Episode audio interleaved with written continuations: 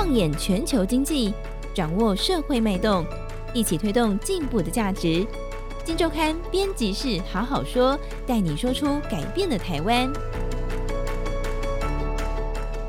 各位听众朋友们，大家好，我是金周刊总编辑杨少华。那欢迎收听这个我们这个礼拜的编辑室好好说。这个礼拜我们一样来谈一谈金周刊最新一期的封面故事，这是第一千三百二十七期。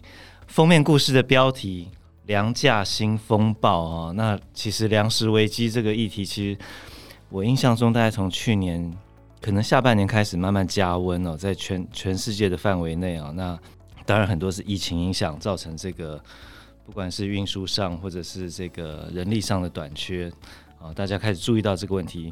结果今年第一季的时候，因为这个俄罗斯入侵乌克兰，那这两个国家。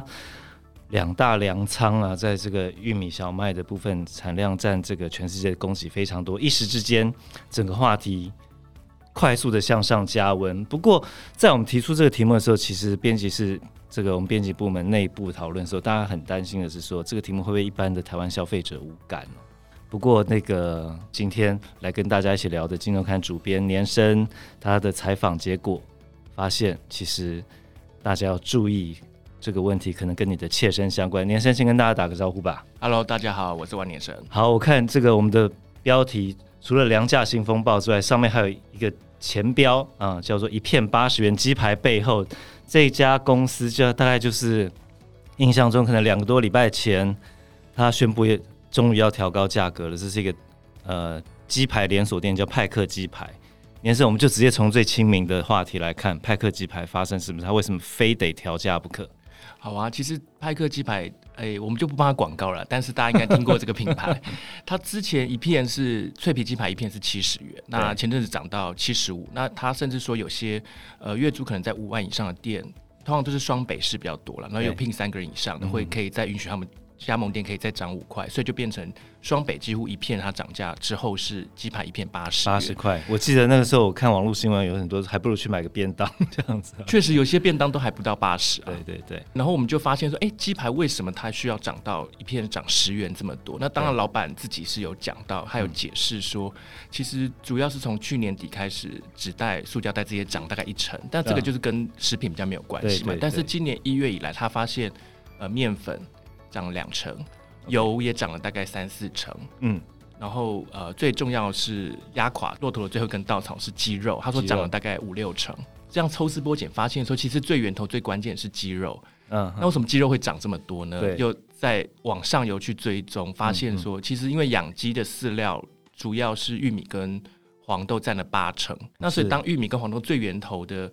呃，现货价格涨的话，那我们台湾的进口价当然也会涨。对，就是一个环环相扣的。对对，所以这真的看起来是一个蝴蝶效应。其实就是希望听众朋友们有有这样的理解哦，就是当你看到国外发生了某件事情的时候，不要真的以为好像跟台湾没有太大关系。这一次的采访，我们就发现，原本以为只是发生在远在天边的一些事情，很快的传导到台湾来。那其实过去一段时间，过去我们做财经记者，过去当然也经历过一些，比如说原料价格忽然涨起来哈，或者是呃农粮问题，农粮价格忽然涨起来这样的一个过程，但是很快的它就会平息下去。那这一次看起来特别不一样，年生帮我们解释一下整个过去这段时间出现什么结构性的问题？对，其实我们这次看了蛮多报告跟外媒的一些报道，还有也访了蛮多业者的，主要是有几个。几个关键啦，第一个是说，呃，刚刚讲到说，其实鸡排涨价背后是鸡肉涨最多嘛。那鸡肉涨价的原因是因为粮食的部分，玉米跟大豆就是它的饲料里面占最多。那因为台湾的这个呃动物的饲料里面，我们九成五以上是进口的，哦，所以这个呃外国的价格就会影响到我们非常多。那纽约时报也有解释说，这次其实粮价的完美风暴是呃天气跟完美风暴，他是说完美。对天气跟战争造成的，因为其实刚刚呃少华有说那个一开始的疫情是造成塞港这些物流交通运输，这个我们就不提了。但是这个确实是一个呃恶化的一个环境啊。那再加上极端气候跟战争，那刚提到说战争，大家就是知道二月底呃乌俄开打嘛。那乌俄其实以玉米来说，这个两国大概占出口的十五 percent，就是全世界七分之一的玉米就是要靠这个黑海地区来出口的。那你战争一打起来，除了当地大概呃，外媒预估大概一半的产量都受到影响之外，嗯、主要是它的那个港口被俄罗斯占领了，所以它也不可能出口了。我还看到说，就算有些没有被占领的，但是这个乌克兰也在上面布了水雷，以免俄罗斯入侵，所以他们自己也出不去。所以整个黑海航线，因为黑海是很重要嘛，那它而且它再往外走的话，好像只有一个很很窄的博斯普鲁斯海峡，是不是？所以它一旦被封的话，基本上。整个乌克兰的这个农粮是已经出不去了。对，所以你看，像光玉米来举例的话，就是占了全世界七分之一的出口量，就一系就这样子没了。对，那你等于说，确实从国际的玉米跟小麦的这个期货跟现货价格，整个就是整个飙高。是是是。对，那推升那个粮食指数也创新高，在三月的时候。对，那就是刚刚讲到战争跟呃极端气候嘛，那。这个大家可能会觉得说，那关黄豆什么事呢？因为黄豆跟玉米跟小麦嘛。对。那因为黑海地区其实也是大概葵花有全世界七成以上出口的大宗的一个最大的生产大本营。对。那因为也是战争的关系，它也没办法出口。那国际上也其实有四大植物油。有棕榈油、黄豆油、葵花油跟菜籽油。对，那这四个其实是互相取代的。哦，就是说葵花油如果不行的话，如果忽然短缺的话，其他三种可以立刻补上。对，但是因为棕榈油前阵子也是因为疫情的关系，马来西亚就是。呃，缺人工，印尼棕榈油死掉了。那印尼又因为之前它禁止棕榈油出口嘛？呃，印尼可能是因为马来西亚关系，所以怕棕榈油短缺，所以它也禁止出口。葵花油已经没了嘛？对。那棕榈油大降，然后再来就是菜籽油，因为之前南美洲的极端气候，所以它产量比较少，哦、而且欧洲的那个种植农药用药的法规很严格，所以农民就是。本来这个菜籽油的量就越来越少了，所以现在就剩下黄豆油一个。Uh. 那黄黄豆的话，其实除了可以产黄豆油，也可以做成那个饲料豆粉，就让猪跟鸡还有牛来吃。对所以就变成黄豆的需求也大大增。哦，变成黄豆，一方面黄豆油本身的需求大增，于是也排挤到了黄豆粉，那黄豆粉就必须涨价，那就影响到饲料。大概的概念是这样。对，所以就饲料的黄豆跟玉米是最大宗嘛。那这两个源头涨的话，就是最后。来到台湾的饲料，进口的玉米跟黄豆也会涨嘛，所以饲料也会涨。那饲料涨的话，像猪，呃，一般大家知道猪嘛，可是你可能不知道猪要养到一百二十公斤屠宰之前要吃大概三百五十公斤的饲料。啊，所以你当饲料一公斤涨涨的话，等于它那个成本就会再往上增加嘛。其实鸡也是一样的概念，土鸡一一只屠宰前也是要吃六到七公斤的饲料，对。所以当饲料假如说一公斤十八元，那涨了三成的话，就是涨了六元，对。那等于说你要呃一只鸡要吃六到七公斤的饲料，等于是涨了六三十六到四十二元嘛，一只鸡的成本。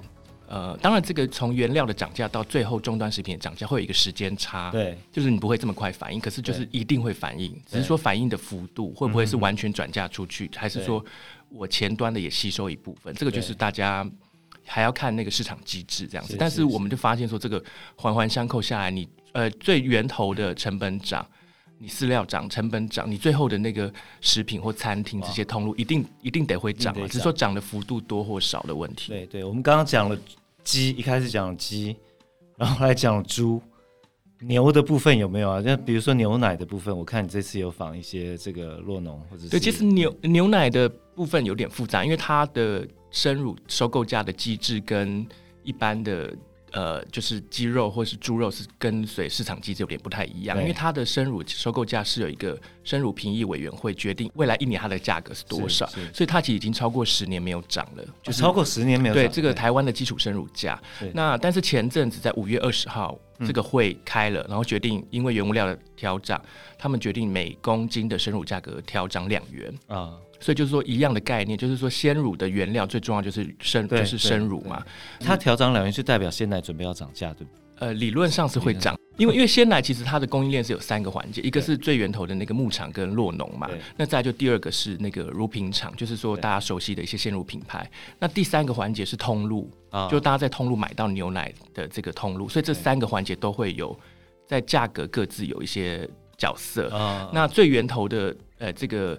酪农的生产，就是说，呃，乳品厂要跟洛农收购的这个基础生乳的价格，若每公斤调涨两元的话，那它理论上它要把这个成本反映出去嘛？对因为它一次收购是非常大量的，尤其很多是上市位公司，它如果不反映的话，它其实它的获利是会被影响到的，所以它理论上会会再把它转嫁到下游去。那至于说通路会不会又也要再吸收一部分，还是说它也要对应的再涨上去？是，因为它如果自己吸收的话，等于它的获利会影响到嘛，所以它理论上它也是会有一个价格的提升。但是说这个价格，就是说最源头的生乳一公斤涨两元，会导致到最后面的通路一瓶可能一公斤的牛一公升的牛奶要涨到多少钱？这个就是要看乳品厂跟呃通路需要再抽多少的比重。是是，所以没办法直接说前面前端的原料涨两元，后面可能就一瓶涨十元，就还不知道。Okay, 但我相信层层都有压力。不过刚刚讲到牛这个生乳涨价，其实源头还是回到这个它的牧草或原料这部分，对不对？它的。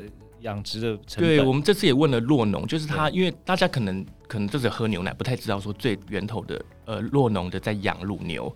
那我也是这这我也是这次访问才知道，就是说一个牧场里面大概泌乳牛只有大概占四到五成。泌乳牛就是会会就每天可以有有那个生乳可以，对对对对对，大概占四五成。那这个泌乳牛其实不管是秘鲁牛或是没秘鲁的牛，都是必须要吃饲料嘛。对，那它饲料有分两部分，一一部分是谷物类。就是可能、哦、可能玉米啊、小麦等等，那另外一部分是草类，就是它要吃一些百慕达草啊，然后要吃一些青稞玉米。但是就其实就是说，不管是谷物类或是草类，都大概就是涨三四成这样子的。哦、草也涨了三四成，草也是因为南美洲那个极端气候，它它出就产量比较少，所以就是价格也会开始调涨。那我们刚讲完了肉、猪、鸡、牛之后，我们再看小麦。我们知道是面粉的重要原料，面粉会影响到什么？来，我们知道这个念 生这次也访了面包冠军师傅，他怎么说？我们这次访那个王鹏杰嘛，他也是说，其实从去年大概去年下半年就看到，呃，小麦跟这个奶油，他们很重要的一个原料其实是奶油，奶油也是当然跟刚刚、哦、这又回到牛这边来，对对，那。小麦一样，小麦我们这次也看到资料，其实小麦的进口价也是涨嘛。对，那所以它大概也是在今年农历年后的全部的品相面包，就是也涨了大概五到十 percent。哦，你说这这位冠军师傅的面包，那忍痛涨了十趴，五到十趴。对，但是他觉得还是没有办法，就是跟那个鸡排老板一样，还是没办法完全负荷他的成本。因为我们这次访那个鸡排老板，他也是讲到说，如果真的要全部反映成本的话。大概一片要到九十元哦，一片派克鸡排可能九十块钱。哎、欸，那那下一个问题就是，到底会不会继续涨？其实目前大家问我们问了蛮多业者，至少很多人都会说，其实还看不到尽头。欸、我先问一下，现在看起来大家可能多少有点感受了，就是慢慢在动了。但是我看这一次你的采访，也有业者，当然我们不要说哪一家，但是业者也有反映说，政府有来关切嘛。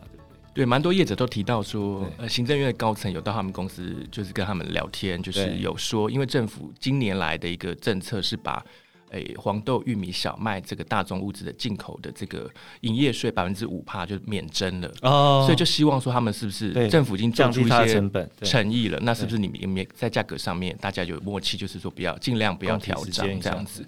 对，但是这阵子因为台币升值，其实这五趴已经被抵消掉了嘛。哦、然后他们最源头刚刚讲的对黄小玉跟这个棕榈油的成本，其实都是在一直在往上攀升，而且还至少短期还不会看到价格回落的一个情形这样子。然后所以他们都觉得，尤其不止没有回落，有些人还觉得说之后还会再涨。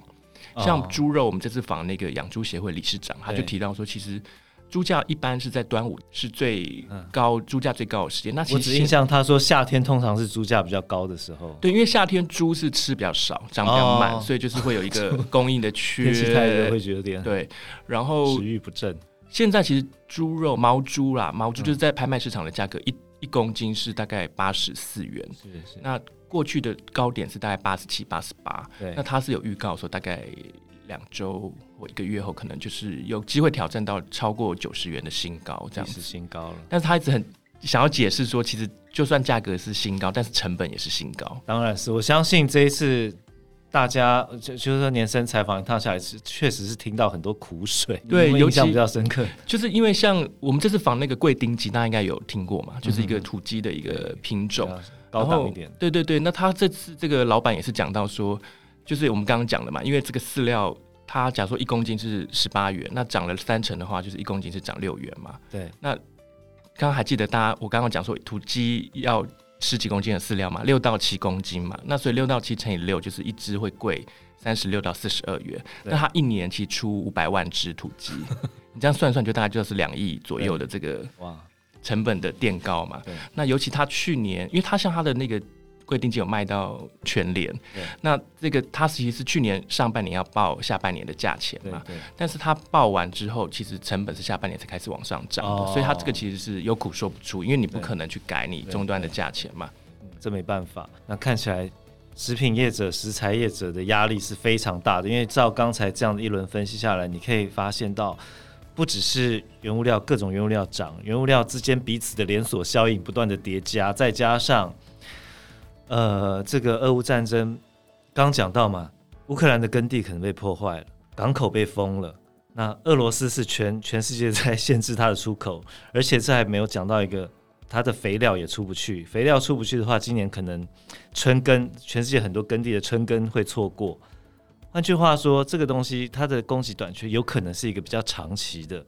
那这个长期情况底下，再加上国内业者已经面临了这么大的压力，确实，呃，这个看似远在天边的事情，我认为国内的消费者可能必须要做好准备，因为食品业者他们真的承受很大的压力，而这个压力锅或许已经快要爆裂了。那可能要迎接一个食品价格会比较让你有感的涨价的一个时代。好，那大家提前做好准备。以上就是我们这一期这个《金周刊》第一千三百二十七期我们封面故事“粮价新风暴”的一些介绍。好，那欢迎有兴趣的朋友们多多参考。啊，那以上就是我们今天节目，谢谢大家，拜拜，拜拜。